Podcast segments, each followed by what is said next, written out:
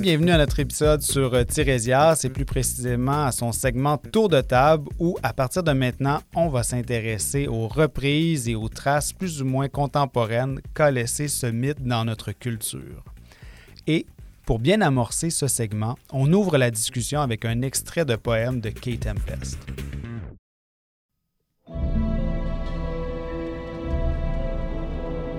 L'inconvénient. Ils m'ont coincé et mis leur couteau sous la gorge. Ils m'ont demandé les résultats du foot. Ils m'ont demandé le nom du cheval gagnant. Ils m'ont demandé le tirage du loto. Six chiffres chacun et les balles bonus. Tout ce que je pouvais voir, dans un clignotement de pixels ultraviolets, étaient leurs arrière-petits-enfants déchiquetés par les missiles.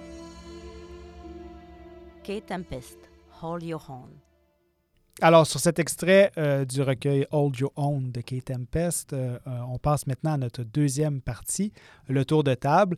je vous rappelle brièvement les, règles du jeu dont on s'est doté nous-mêmes. C'est-à-dire qu'une fois que tout a été, pas dit, bien sûr, mais mis en place à tout de moins, les, grandes lignes de cette figure, on, s'est lancé chacun de notre côté à la recherche de, réitération du mythe ou de la figure, euh, de pistes de compréhension aussi euh, euh, de ce mythe-là. Et donc, on arrive plus ou moins, en sachant plus ou moins ce que les autres ont préparé. Et euh, donc, euh, on se lance dans, une discussion d'environ une demi-heure. Est-ce que euh, quelqu'un veut se lancer? oui, ben, je veux bien me lancer puisqu'on vient d'entendre en transition un extrait de, du recueil Hold Your Own de Kate Tempest. J'ai pensé que peut-être que je, commencerai avec ça, puis après ça, on ira là, un peu à, la, voilà, à la bonne franquette. oui, ben, alors, dans, dans, mes lectures de préparation, je suis tombé sur ce recueil-là, donc un recueil de poésie, Hold Your Own, par l'artiste Kate Tempest. C'est un recueil de poésie autour de la figure de Tirésias, justement. Euh, Kate Tempest, c'est une figure du spoken word ou du slam, donc c'est une personne qui performe ses textes en spectacle. Il y a pas mal d'ailleurs de ses performances sur le web, c'est assez facile à trouver, puis ça vaut la peine. Il y a, vraiment un riche travail euh, sur le rythme, puis sur les sonorités de l'anglais dans son écriture, et puis tout ça se transpose vraiment bien sur scène. Euh, Hold Your Own, donc, c'est un recueil de poésie publié en 2014 et qui a comme figure centrale le personnage de Tirésias. Euh, l'ensemble des textes qui composent ce recueil-là font émerger une espèce de fil narratif assez lâche, c'est quand même un recueil de poèmes, mais un fil narratif qui propose une réactualisation du mythe. Euh, Kate Tempest reprend des éléments du récit dont on a déjà parlé, alors la querelle entre Zeus et Hera pour savoir qui est-ce qui a le plus de fun au lit, euh, l'histoire des serpents qui provoquent le changement de sexe, etc. Euh, mais son Tirésias est vraiment ancré dans le 21e siècle. Il devient une figure qui nous parle d'enjeux qui sont vraiment proches de nous, qui sont de notre époque. La, la, question de la non-binarité, par exemple, de l'identité de genre sont vraiment au centre de la réflexion de, Kate Tempest ici. Ça passe par des reprises du mythe, comme je viens de dire, mais ça passe aussi par euh, des souvenirs d'enfance, par la, description de euh, relations amoureuses. Son personnage de Tirésias est des fois euh, présenté à la troisième personne, des fois à la, première personne, donc il y a une espèce de jeu ici. voilà, puis le, recueil parle aussi de l'angoisse de, vivre dans un monde qui est parfois violent, un monde qui se transforme profondément, pour pas dire qu'il tire à sa fin. Il y a des passage euh, quand même assez apocalyptique. Euh, et puis, du, j'ai trouvé ça intéressant, du rôle du poète comme une sorte d'oracle ou de prophète. On a vraiment l'impression que pour Kate Tempest, la poésie, c'est aussi une, une, sorte de voyance, hein, que mhm. le, le, poète peut dire des choses qui sont inaccessibles par ailleurs. Oui, définitivement. Donc, on a là euh, peut-être la réitération la plus contemporaine de la figure de Tirésias, sur laquelle on a pu tomber. Là. Je ne sais pas si vous avez. Euh, la, plus contemporaine que j'ai trouvée, en tout cas. Oui, Fred? puis je vais juste prendre la balle au mot parce que je voulais en parler un peu plus tôt. Euh, euh, je pense que c'est un peu Julie qui l'avait mentionné. Je, trouve que Tirésias, dans la façon même qu'il a de dire les choses, est, profondément poétique. Quand tu parlais de la, rame mm-hmm. d'Ulysse, de, quand il dit Ce même jour te fera naître et te perdra, il dit ça donc à, à, à, Édipe. C'est magnifiquement bien dit. C'est très, très serré, c'est très scandé et ça dit tout.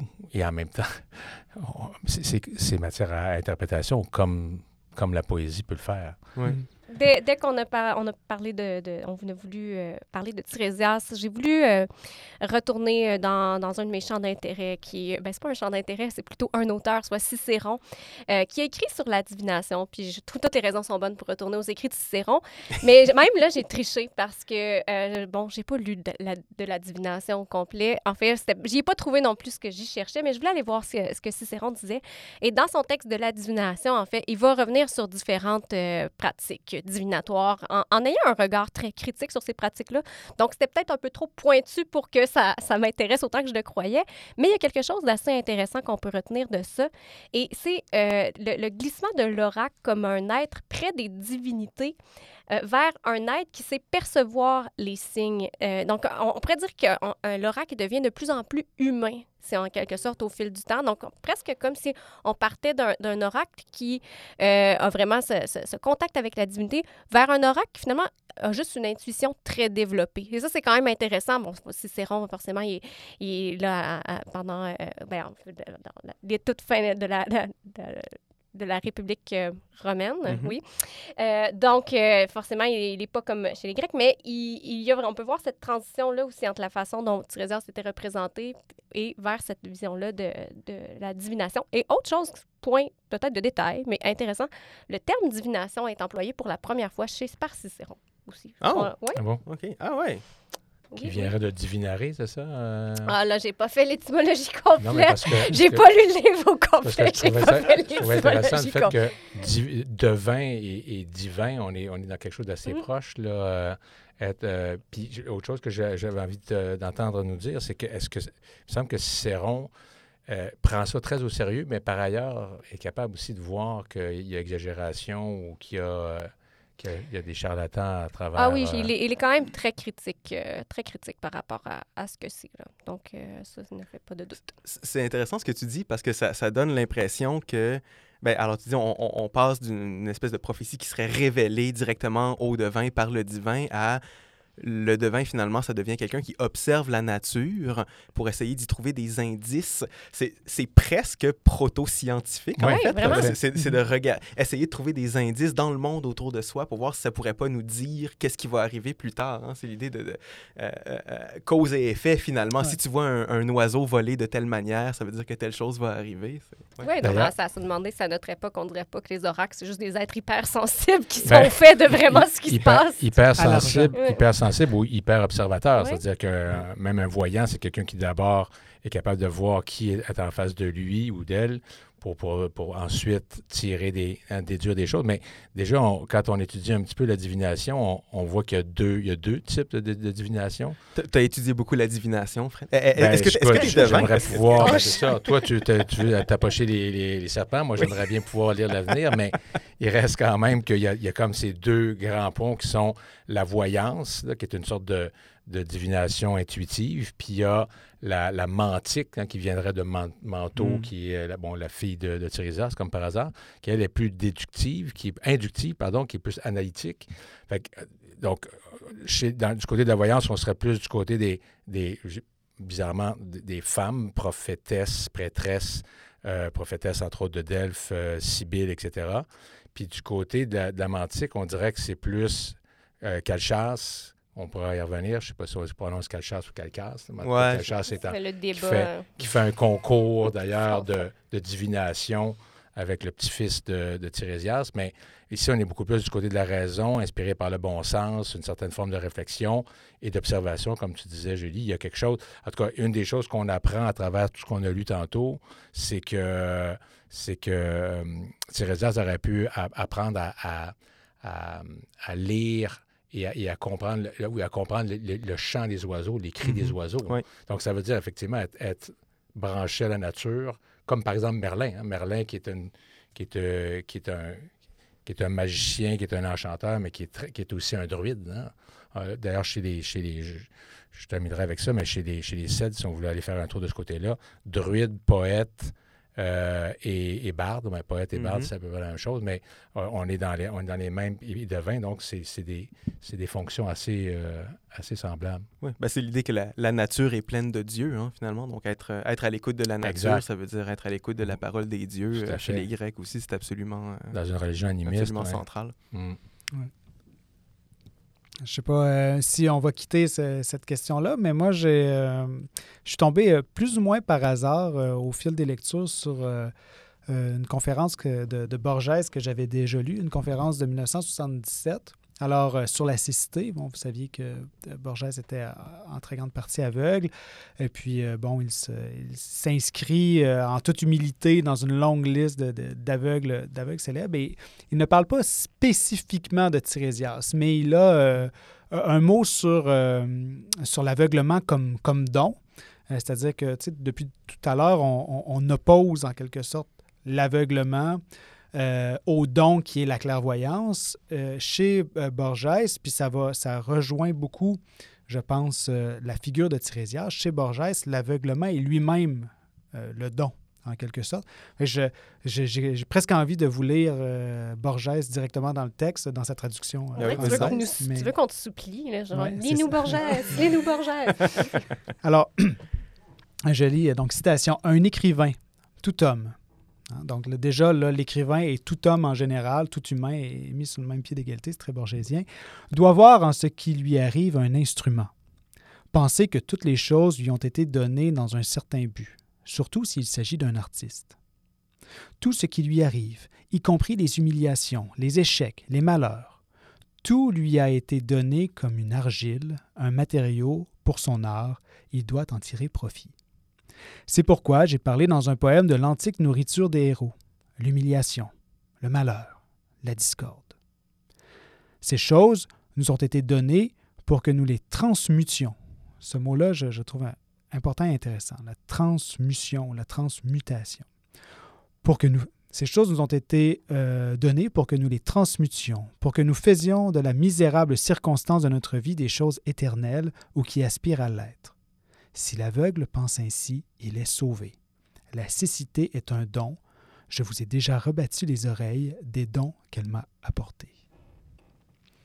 Donc, c'est aussi ça qui se, qui se noue chez, euh, chez Tirésias, la, question de, de, de la faille, hein, du, de la tare qui devient le don, mais aussi tout, tout le rapport de la transmutation. Mais je vois là un point de contact entre les deux versions. hein, euh, je ne sais pas ce que, si c'est juste... euh, Ben, moi, moi, je- moi, ce qui me frappe, c'est que Homère soit aveugle, puis comme Mhm. par hasard, dans Homère, là, vous allez me dire, c'est Homère qui, peut-être, qui, si Homère a déjà existé, là, mais Ouais. c'est Homère qui lui-même se voit à travers le- la aide aveugle Mhm. qui, qui, euh, qui est chez les Phéaciens, là, Ouais. pour, pour faire un très, très, très euh, vite résumé. Donc, Ulysse se retrouve chez les Phéaciens, c'est la dernière étape avant de, de revenir à- chez lui, et il se retrouve donc dans une assemblée où il y a euh, un aède et on lui...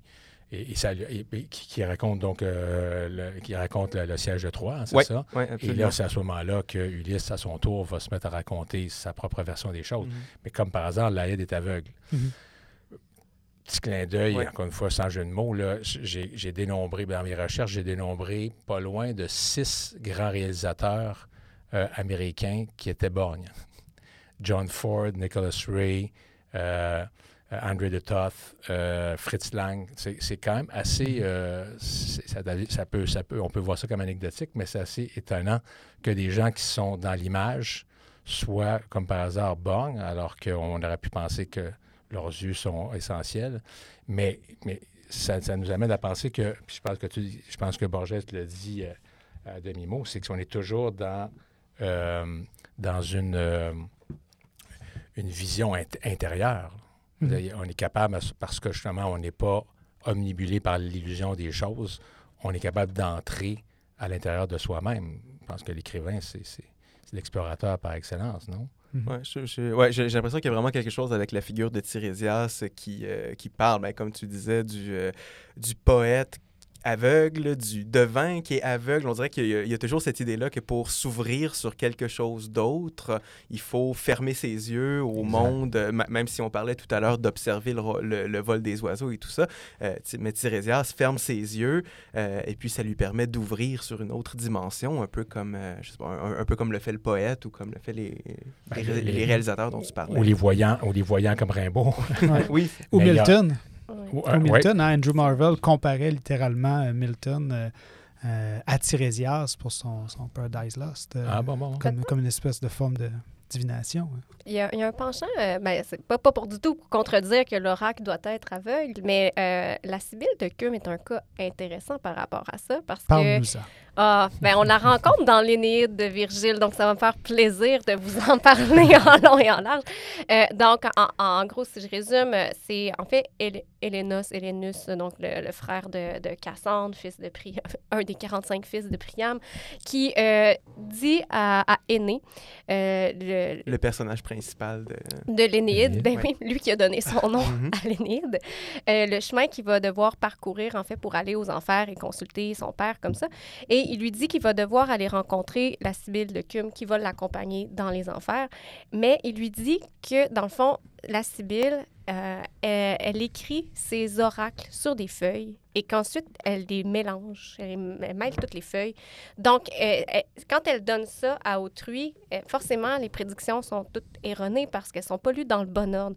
Donc, je trouvais que c'est quand même intéressant vu qu'on parle beaucoup de, de la vue, euh, mais aussi, ici, comme littéraire, l'importance, l'intérêt, en fait, de, de- de lire le texte. Donc, il lui dit, demande-lui de déclamer ou de, de dire à voix haute quels sont ses oracles parce qu'elle va te remettre les feuilles puis tu vas rien comprendre puis tu vas te tromper dans ton chemin.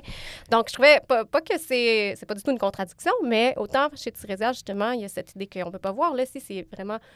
On peut voir, mais c'est trompeur aussi. Mhm. Ouais, ça. Euh, donc, c'est c'est- Mais c'est c'est assez du- intéressant. Oui, c'est ça. Ben, je- ça- juste pour en renchérir là-dessus, André Gide a écrit un, un- un roman à propos de, Thé- de Thésée. Puis comme vous savez, Thésée accueille euh, Édipe à la fin de sa vie. hein, donc, il il l'accueille dans la forêt sacrée euh, de Colonne. Et, euh, et- et Gide, qui, qui- qui était, qui était beaucoup tourmenté entre le- les plaisirs euh, euh, du corps, mais aussi euh, une, aspiration mystique, il fait dire, donc, le Thésée en question, parce que c'est au jeu, le roman en question, Thésée fait- dire à, à, Édipe que tout d'un coup, il dit une sorte de regard nouveau s'ouvrait en moi sur les perspectives infinies d'un monde intérieur que le monde apparent. hein, que, seul existait pour moi jusqu'alors. hein, donc, qui seul est pour moi existait jusqu'alors, m'avait fait jusqu'alors mépriser. hein. donc, comment on peut mépriser euh, ce, qui est extérieur, ce, qui est, ce qui est intérieur et tout d'un coup s'ouvre à lui ce que lui va appeler donc le- ce monde insensible. hein, et je le sais à présent, le seul vrai. Mhm. Ça, ça me ramène au fait que, que, que c'est quelqu'un qui est branché sur le divin, c'est quelqu'un qui est branché sur, sur le mystère. Puis ça, c'est c'est, euh, Oedipe qui tient ce discours-là, c'est ça? C'est Oedipe qui, qui tient ce discours-là. À la fin de sa ouais, vie, alors que lui-même est aveugle Ben, aussi. Euh, on- on- on- on- J'ai l'impression qu'on ressasse toujours un peu les mêmes, euh, les mêmes idées. hein, le fait d'être aveugle, que ça, que ça fait en sorte qu'on... qu'on- Encore une fois, qu'on s'ouvre à d'autres choses. Euh, oui. Oui, ben, euh, ben justement, euh, parlant de, parler de ramener les mêmes idées, peut-être on pourrait explorer l'autre côté, puis pour, euh, pour nous, nous introduire à, cette, à, cette, cet autre axe-là, moi je citerai cette fois-ci, excusez-moi, je, je cite abondamment, mais je citerai cette fois-ci Jean Genet dans une lettre à Roger Blain. Je cite On y a peut-être pensé avant moi, alors je redirai que le patron des comédiens, on s'en- je vous emmène tranquillement du côté du, du théâtre. Euh, que le patron des comédiens, à cause de sa double nature, sera Tirésias. Oh. Hein? Donc, proposition de Jean Genet. Pourquoi? Intéressant. Sept ans avec un vêtement d'homme, sept ans avec un vêtement de femme. Sa féminité pourchassait pourtant sa virilité, l'une et l'autre étant jouées. Donc, euh, on pourra en discuter. L'une et l'autre, la féminité et la masculinité étant jouées chez Tirésias, de sorte qu'il n'avait jamais de repos. Je veux dire de point fixe où se reposer. Toujours entre les deux. Donc, parlant de, de, euh, euh, transfert de genre et de théâtre, euh, les, les muses sont venues me voir hier soir pour me dire que euh, Maxime, tu, euh, tu chantes dans ta douche. Oui, c'est vrai. Euh, ben, alors, alors, euh, pour la préparation... Pris au dépourvu, Maxime. Euh, oui, ben, alors pour, la pré- pour la préparation de cet épisode, je, moi j'ai essayé d'aller voir beaucoup de- d'adaptations du personnage de Tirésias dans des œuvres un peu plus contemporaines, en tout cas, ou des œuvres qui mettaient en scène le personnage de Tirésias, euh, disons, autour du, à partir du 20, du 20e siècle. Et oui, je suis tombé, entre autres, sur une pièce de Guillaume Apollinaire, Les mamelles de Tirésias. Donc, une pièce de Guillaume Apollinaire en 1917, qui a été adaptée ensuite par Francis Poulenc, le compositeur, en 1947, en opéra bouffe. Et donc, c'est une pièce, c'est un opéra bouffe qui met en scène une version contemporaine du personnage de Tirésias dans, une, dans ce que euh, Apollinaire appelait un drame surréaliste. Mm-hmm. Euh, à ma connaissance, d'ailleurs, c'est la première utilisation du mot surréaliste pour, euh, pour décrire quoi que ce soit, en fait. Là. voilà. Et oui, effectivement. Ben, alors, qu'est-ce que, qu'est-ce que ça nous raconte? Alors, ce drame surréaliste? Ce drame surréaliste, Les Mamelles de Tirésias, c'est euh, l'histoire de Thérèse. Donc, euh, bien sûr, évidemment, Thérèse, c'est le penchant féminin du nom Tirésias. Évidemment. Donc, donc c'est Thérèse qui vit à Zanzibar avec son mari. Et euh, ben, Thérèse, elle en a assez de, de, toujours faire la cuisine et de s'occuper de finalement tout ce qu'une femme doit faire là, dans, un, dans un ménage traditionnel. alors, elle dit en gros qu'elle est tannée de cette situation-là qu'elle veut s'en sortir, euh, qu'elle veut plaquer son mari là, et pour y parvenir, eh bien, elle va se transformer en homme devant nous sur scène.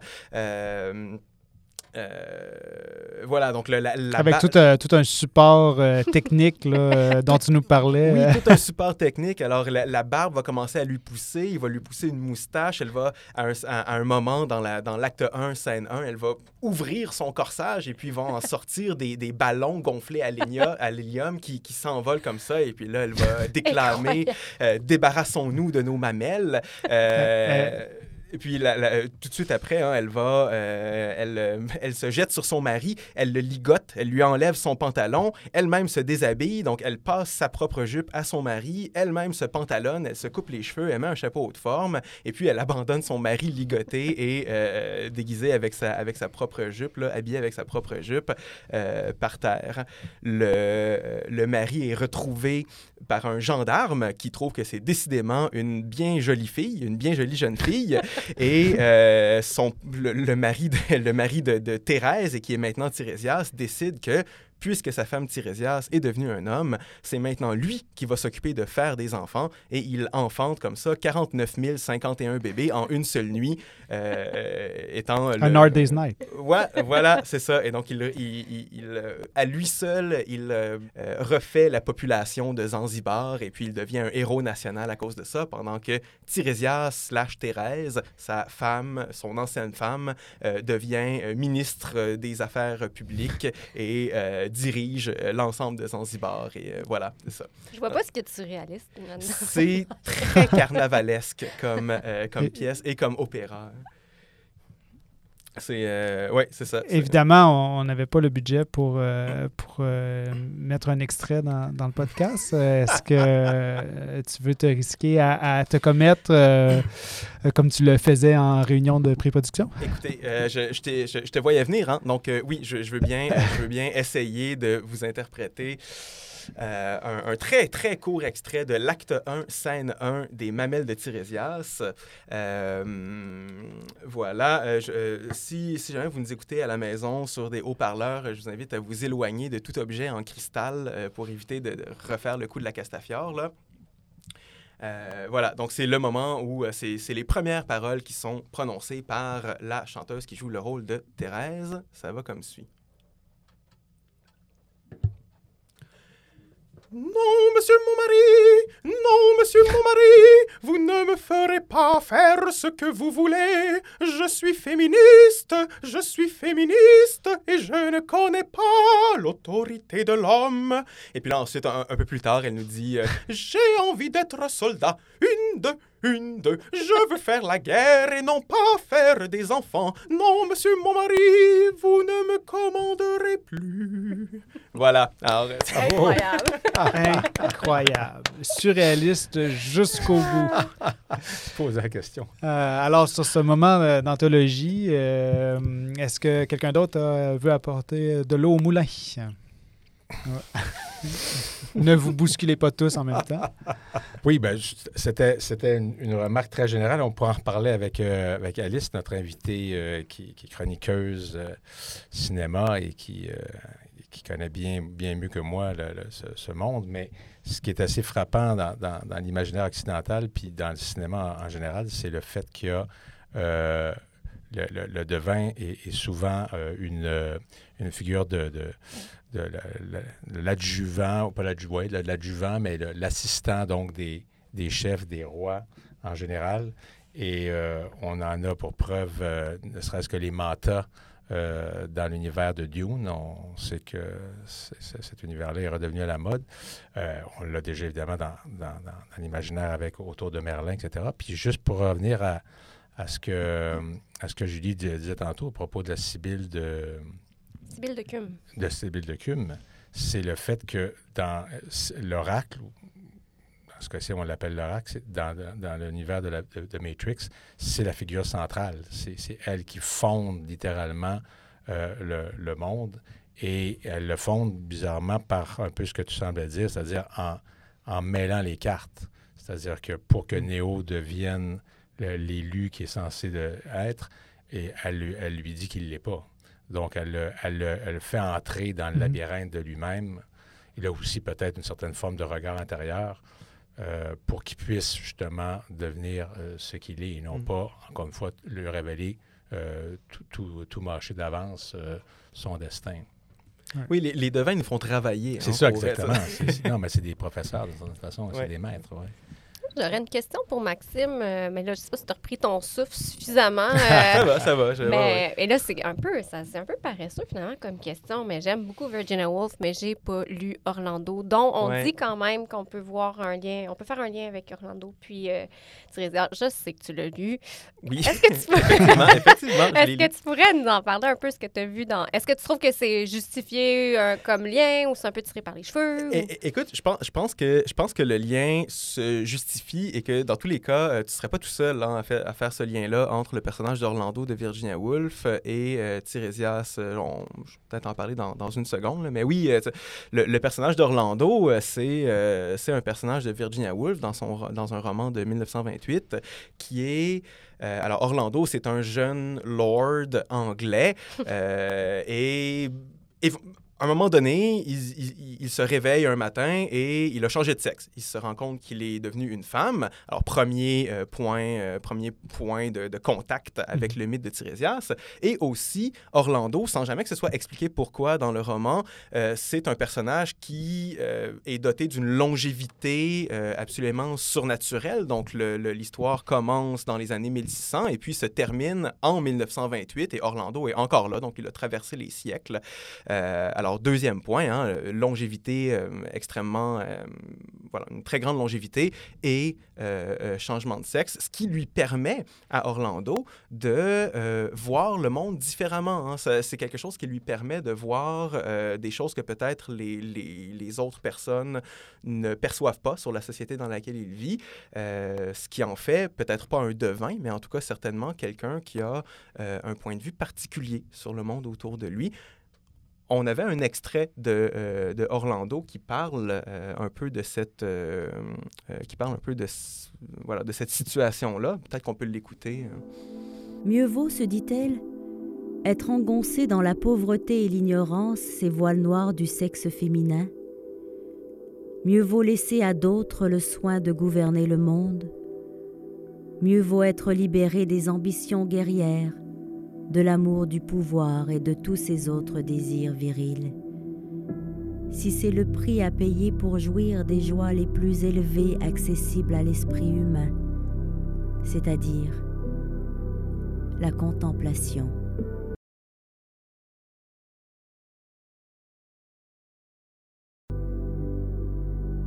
Virginia Woolf, Orlando. Oui, alors c'est ça, dans cet extrait-là, on, voit, euh, on voit que finalement le passage d'un sexe à l'autre permet à Orlando de, euh, de découvrir euh, un aspect différent du monde, de voir le monde à travers un, nouveau prisme. Et elle utilise même le, le terme ces voiles noirs du sexe féminin, c'est-à-dire quelque chose qu'on on, alors on repense peut-être encore une fois à la cécité de Tirésias, hein, comme si être une femme à son époque, ça littéralement, ça nous mettait un voile noir dessus qui nous empêche de faire et de voir certaines choses, mais qui mhm. par ailleurs euh, nous permet aussi un autre point de vue. Euh, je disais, Julie, que tu n'étais pas toute seule à, à, voir le lien entre Orlando et Tiresias. Alors moi, je le voyais, mais euh, il y a également les auteurs de bande dessinée Alan Moore et Kevin O'Neill qui ont fait de Orlando, donc ils se sont inspirés du personnage de Virginia Woolf et qui en ont fait un personnage dans leur série La Ligue des Gentlemen Extraordinaires, qui a été adapté en film, je crois, de manière plus ou moins, euh, plus ou moins réussie sur, sur le plan du box-office. Mais donc, ils, ils ont adapté Orlando comme un personnage de leur série et il se trouve qu'ils euh, ils font de ce personnage-là la fille ou le fils, ça dépend parce que c'est un personnage qui passe aussi d'un sexe à l'autre, de Tirésias. Donc, euh, eux aussi ont vu le, le, lien à peu près pas mal direct entre le personnage d'Orlando et le devin Tirésias. Très bien. Euh, qu'est-ce que qu'est-ce qu'on en fait de cette euh, de cette figure là si on veut essayer de peut-être euh, je sais pas moi pas résumer ou synthétiser euh, qu'est-ce que qu'est-ce qu'on voudrait bien léguer là comme comme éléments les plus essentiels de cette figure là puis qu'est-ce que comment je pourrais dire ça? Moi ce qui ce qui, ce qui m'interpelle depuis le début c'est comme comment on peut lier ensemble ces deux ces deux versions là Qu'est-ce qui, qu'est-ce qui vient nous les, euh, nous les rejoindre? Peut-être la, en tout cas, peut-être la question de l'interdit. Euh, ou en tout cas, on, je ne sais pas ce que, ce que vous en pensez. Alors, com comment, on, comment on voudrait synthétiser ça? Bien, une chose qui, je ne sais pas si je vais réussir à l'articuler euh, comme, comme, je le souhaite, mais une chose que je trouve quand même intéressante, on, on dit comment justement d'avoir été homme et femme lui donne accès à plusieurs perspectives. Donc, après, il y a des dons divinatoires, mais on peut penser que justement, sa voyance lui vient de ces différentes perspectives-là mm -hmm. aussi. Donc, si on, on, on oblitère un peu le, que ça vient des divinités, ben il y a un peu le fait que juste d'avoir accès à, différentes, euh, différents angles par rapport aux choses, forcément, ça va amener quelqu'un à être plus perceptif. À... Donc, ça qui me vient en tête. Euh... Sinon, la vérité, c'est pas le fun. Je pense qu'on peut retenir ça aussi. la vérité, on se fait pas de. Non, je fais des blagues, mais on se fait pas des amis avec la vérité, ce qui veut pas non. dire qu'elle n'est pas nécessaire par ailleurs. Mm -hmm. Tiresias se fait pas d'amis. Par ailleurs, euh, on va jusqu'à aller le chercher dans les enfers pour continuer ben, de lui demander des conseils avec Ulysse. Alors, il a... Oui, et il a une position particulière. Je pense qu'on a assez insisté sur le fait que dans, dans les enfers grecs, dans l'Hadès, c'est le l'indistinction qui règne. Et donc, ouais. c'est un, un, un, peuple d'ombre. Hein? C'est ce, que, ce qui est écrit dans, dans le texte d'Ovide. Euh, Pardon, pas David, de le, dans le, euh, d'Homère, l'Odyssée. Mm -hmm. euh, c'est un peuple d'hommes. Puis dans ce peuple d'hommes-là, moi, je, je, ne peux faire autrement que de m'imaginer Tirésias comme une espèce d'étoile sur laquelle tout le monde, se, il, il, est comme aveugle, mais, mais voyant. C'est mm -hmm. le, le, seul qui a encore euh, sa distinction. C'est le seul qui, qui, comprend encore dans, le, dans quel monde il est, qu'il est en, qui, tandis que tous les autres sont des espèces d'ombres indistinctes euh, qui se mélangent entre elles, qui ne savent même plus ils sont qui, ils ont été qui, tout ça. Mais lui, il agit comme une espèce de, de phare même dans, dans les enfers. Là. Il, il, garde chez les morts le même rôle qu'il avait chez les vivants. Mm -hmm. Il est le seul à y voir clair. Ouais. Peut-être que mais je ne vais pas prendre trop de, de temps, mais c'est intéressant parce que il a besoin d'un enfant pour marcher, mais il repose sur personne sinon. Tout le monde repose sur lui et lui, pourtant, et, il a ce gros handicap qui fait en sorte que c'est comme n'a pas d'amis, tu sais, il est ouais. Donc, je, je, tourne à la blague un peu, mais c'est quand même assez fascinant quand on le voit comme ça, comme personnage. Le fait qu'il dépende de, à part d'un enfant pour l'aider à marcher, il est, il est seul finalement. Euh, oui, ben, Tiresias n'a pas d'amis, puis c'est aussi c'est un empêcheur de tourner en rond, Tiresias. Hein? Il, est toujours, euh, il est toujours dans les pattes, il dit toujours ce qu'il ne faut pas dire. Euh, puis j'ai l'impression a quelque chose euh, peut-être d'intérêt. On, l'a un peu effleuré tout à l'heure avec lui, mais puisque c'est la conclusion, euh, il y a quelque chose avec lui qui se joue dans la notion de l'interdit. Hein. Euh, Tirésias, c'est vraiment l'incarnation. En tout cas, il y a toujours la question de l'interdit est toujours est jamais très loin avec lui. Avec la question de, il voit le corps d'Athéna par exemple, c'est toujours celui qui voit ce qu'il ne faut pas voir. Il voit le corps d'Athéna, c'est ça qui le rend aveugle et après ça qui lui donne ses dons de voyance. Dans l'autre version du mythe avec les serpents, il connaît aussi quelque chose qu'il n'est pas censé connaître parce que en, ayant été à la fois homme et femme, il connaît les plaisirs des deux sexes, qui est un savoir inaccessible à qui que ce soit. Donc, encore une fois, ici, il y a une question de savoir ce qu'il ne faut pas savoir. Euh, et puis, ça aussi, ça va être la source de sa cécité, parce que ça frustre Hera, euh, bon, qui, qui, va le rendre aveugle, et ça lui donne aussi des pouvoirs divinatoires ensuite. Puis, euh, dans, une, dans une troisième version du mythe dont on n'a pas parlé, mais dans la bibliothèque d'Apollodore, Apollodore nous dit que, en fait, Tirésias devient aveugle parce qu'il révèle aux mortels des choses qu'ils ne devraient pas savoir. Et donc là, les, les dieux se vengent, finalement. Euh, donc il y a vraiment toujours cette question-là là, qui est... Euh... Ouais, moi, je, suis très sensible, euh, très sensible à ça. Je suis, je suis content que tu abordes cette, question-là parce que moi, quand j'entends le mot euh, de, depuis Lacan, euh, depuis que j'entends le mot interdit, je l'entends au sens de, de, quelque chose qui est interdit, qui est dit entre, mm. entre les lignes. T'sais. Puis pour moi, c'est ça la figure de, de. C'est ça qui lie les, toutes les versions. C'est sa position entre le, le ciel et les, euh, et les humains. C'est sa position Ouais. entre l'aveuglement et la clairvoyance. C'est sa position entre, entre l'homme et la femme. Et c'est Mhm. celui qui Entre est la terre et, le- et les enfers, oui. entre la terre et les enfers. entre aussi, les générations. entre aussi. les générations. Et c'est celui qui est toujours en train d'interdire, non pas au sens de, de, de, de réfréner ou de, de, de limiter ou de régler, mais celui où- qui est toujours en train de dire les choses entre, entre les lignes, finalement. tu sais. Peut-être une chose qui, qui me vient en tête aussi.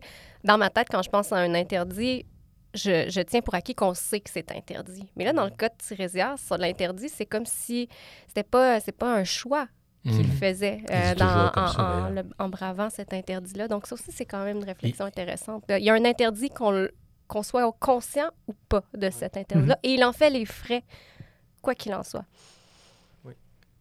Comme tout le monde autour de lui fait toujours les frais de, Oui, c'est ça.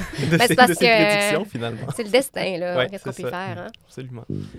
Eh bien, on va donc mettre fin ici à notre tour de table. Euh, on vous invite à rester avec nous pour un troisième segment qui sera une discussion avec Alice Michaud-Lapointe, qui, je le rappelle, est chargée de cours, écrivaine et critique de cinéma.